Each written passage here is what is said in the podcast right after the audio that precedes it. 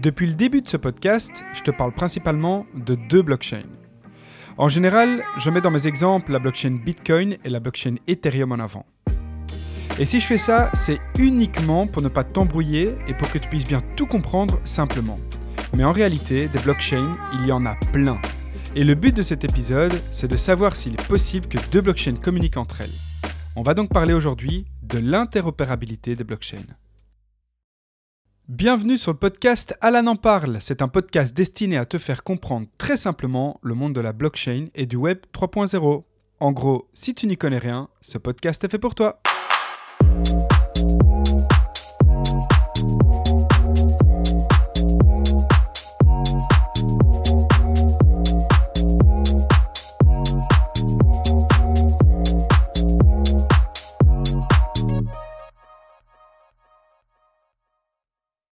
Pour bien te représenter une blockchain, il faut que tu t'imagines qu'une blockchain, c'est comme une île.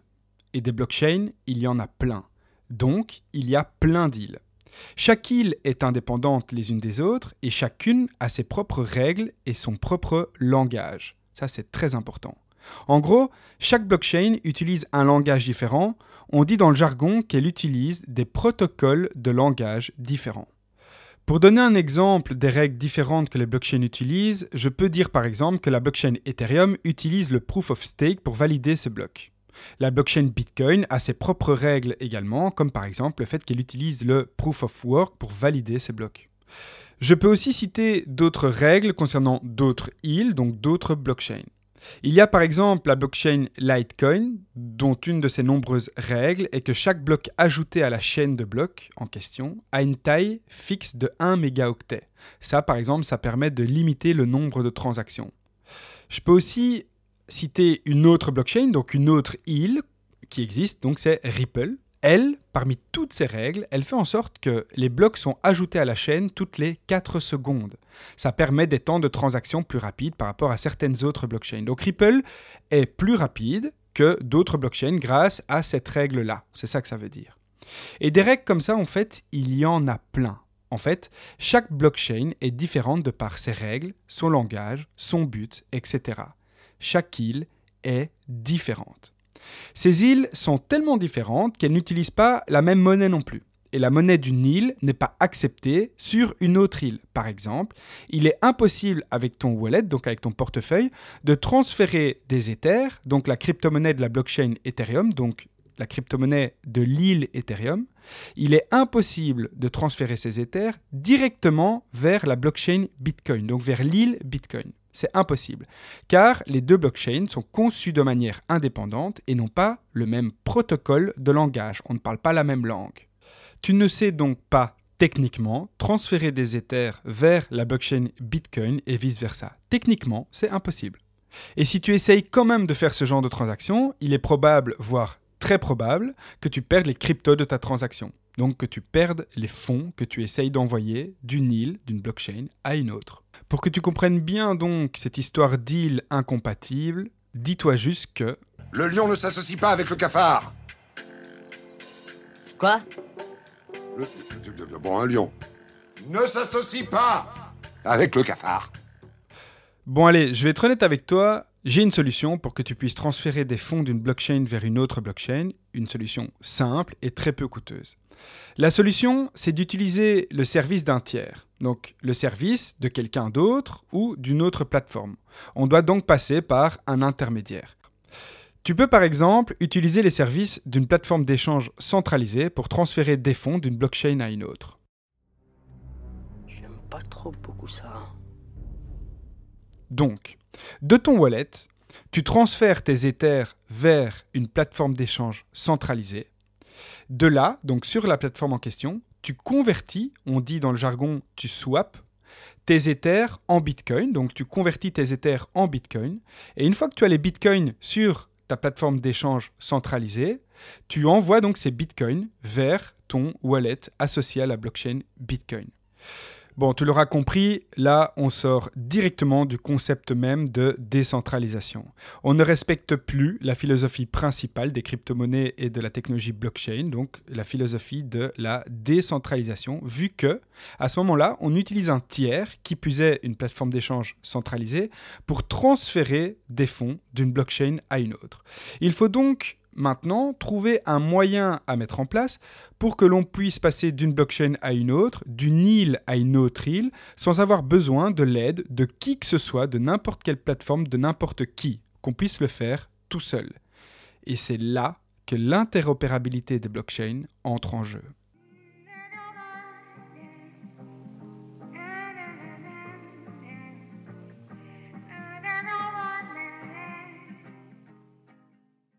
En fait, l'idée de l'interopérabilité des blockchains, c'est de créer des ponts qui relient toutes les îles, toutes les blockchains entre elles. Le but, c'est qu'on puisse passer d'une blockchain à une autre, donc d'une île à une autre, directement en empruntant ces ponts-là. Ces ponts permettraient donc aux données, aux actifs numériques et aux informations de circuler librement entre elles. L'interopérabilité signifie donc que les blockchains pourraient se parler et collaborer, comme si toutes les îles parlaient la même langue. L'interopérabilité donc des blockchains permettrait, premièrement, donc comme on l'a déjà dit, de déplacer les actifs numériques d'une blockchain à une autre sans avoir besoin d'un tiers de confiance, donc de déplacer ces actifs en mode décentralisé. Deuxièmement, ça permettrait aussi de réduire la congestion sur une seule blockchain. En fait, ça améliorerait la scalabilité de certaines blockchains. Par exemple, la blockchain Bitcoin qui n'est pas hyper scalable. Si on sait utiliser les Bitcoins sur d'autres blockchains que la blockchain Bitcoin, ça allégerait le nombre de transactions et donc la blockchain Bitcoin en question serait plus rapide en termes d'exécution. Et le dernier point que l'interopérabilité des blockchains permettrait donc de faire, ce serait donc la collaboration entre les blockchains. Les blockchains pourraient alors collaborer et combiner leurs forces pour résoudre des problèmes plus importants. En gros, l'interopérabilité des blockchains serait un plus de fou en termes de technologie. Elle peut améliorer l'efficacité, la flexibilité et la facilité d'utilisation de tous ces systèmes décentralisés. Ça permettrait de débloquer tout le potentiel de la technologie blockchain et de créer un écosystème plus interconnecté et innovant. Mais donc, quelles sont aujourd'hui les techniques utilisées qui permettent une interopérabilité entre les différentes blockchains? Qu'a-t-on mis en œuvre pour ça aujourd'hui? Eh bien, il existe en fait beaucoup de techniques qui ont été inventées pour faciliter l'interopérabilité des blockchains. Et ici, je vais en expliquer trois. La première, c'est l'atomic swap, autrement dit l'échange atomique. Je vais t'expliquer cette notion avec un exemple assez simple. Arnold possède des bitcoins et Booba possède des Litecoin. Ils veulent échanger leur crypto-monnaie sans passer par un échange, enfin une plateforme d'échange centralisée. Mais donc ici, tu l'auras deviné, le problème c'est que les bitcoins d'Arnold sont sur la blockchain Bitcoin et les Litecoin de Booba sont sur la blockchain Litecoin. Donc, deux blockchains, deux îles différentes. Eh bien, avec l'Atomic Swap, Arnold et Booba vont établir en fait un smart contract, donc un contrat intelligent, qui va bloquer temporairement et respectivement leurs actifs. Pendant ce temps-là, Arnold et Booba s'échangent leurs numéros de portefeuille respectifs. Une fois que les conditions du contrat sont remplies, donc une fois que le contrat intelligent voit bien que Arnold et Booba ont bien bloqué leurs fonds pour les envoyer, la transaction s'exécutera automatiquement. Donc le Bitcoin sur la blockchain Bitcoin d'Arnold vont être envoyés sur le portefeuille de Booba et les Litecoins de Booba vont être envoyés sur le portefeuille d'Arnold. Donc, l'atomic swap, c'est en fait une technique qu'on utilise avec des contrats intelligents pour que l'exécution se passe en bonne et due forme. C'est un peu comme un échange entre deux îles sans devoir passer par l'intermédiaire d'une troisième île, donc par exemple d'une plateforme d'échange centralisée. Petite parenthèse, juste pour ton information, la notion de smart contract existe bel et bien sur la blockchain Bitcoin aussi. Donc ça c'est très important. La seule chose, c'est que les smart contracts qu'on utilise sur la blockchain Bitcoin ne peuvent pas programmer des conditions trop compliquées contrairement à d'autres smart contracts comme par exemple la blockchain Ethereum. Voilà, comme ça tu sais. La deuxième notion pour faciliter l'interopérabilité des blockchains, ce sont les sidechains. Donc les sidechains, c'est quoi? Ce sont tout simplement des blockchains indépendantes qui sont reliées à une blockchain principale. Et donc cette blockchain principale qui relie toutes ces autres blockchains, ça c'est la sidechain. Par exemple, imagine, une île Bitcoin, une île Litecoin et une île Ethereum. Donc imagine trois blockchains différentes. En dessous de ces îles, il y a les sous-sols et il existe un gros tunnel unique qui les relie entre elles, les unes aux autres. Ce tunnel est la blockchain Alan. C'est un exemple. Donc grâce à la blockchain Alan, grâce au tunnel quoi, on peut s'échanger les actifs directement entre les trois blockchains, entre les trois îles, Bitcoin, Ethereum et Litecoin. Pourtant, toutes ces blockchains sont bel et bien distinctes et différentes. Le tunnel est donc une blockchain qui est connectée aux trois blockchains indépendantes, donc ces trois blockchains ont un lien commun, la blockchain Alan, qui permet très facilement l'échange d'informations. Le troisième point, donc la troisième notion, c'est le middleware. Le middleware, c'est comme un programme qui se met entre deux blockchains différentes pour traduire l'information afin que les deux blockchains puissent se comprendre, puissent parler le même langage. C'est comme si entre les deux îles, il y avait une personne sur un bateau qui connaît les deux langues des deux îles et cette personne est là pour jouer les traducteurs afin que les deux îles, donc que les deux blockchains, se comprendre. En gros, le middleware va réceptionner l'information d'une blockchain A, va traduire cette information dans le langage de la blockchain B, donc dans l'autre blockchain, en utilisant donc le protocole de langage adéquat, et va retransmettre l'information traduite à la blockchain B. Donc là, je viens de citer trois outils qui existent pour améliorer l'interopérabilité entre les blockchains, mais il est très important que tu saches que des techniques, il y en a plein. Il n'y en a, donc pas que trois, comme je viens de l'expliquer. Ici, j'en ai développé trois parce que ce sont les trois techniques les plus communes et surtout les plus simples à expliquer.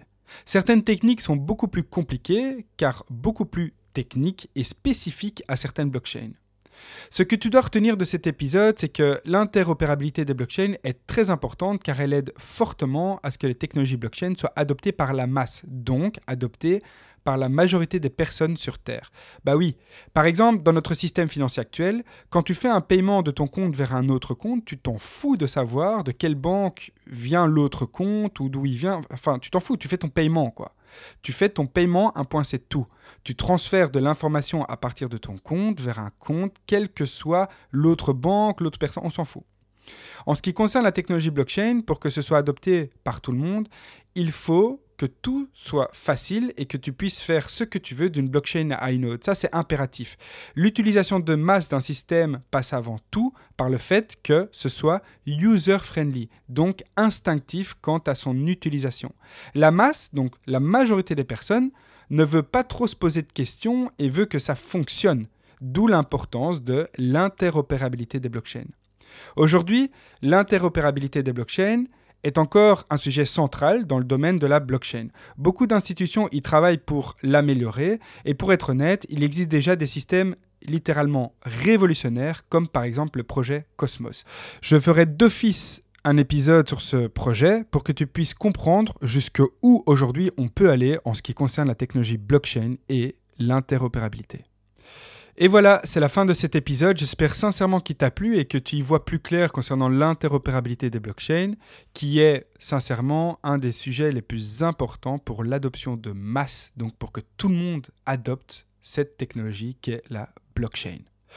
C'était Alan en parle, prends soin de toi et je te dis à la prochaine. Non, parce que moi, j'avais compris, Agnon, il n'a jamais fait de placard. Je me disais, c'est n'importe quoi quand même, hein.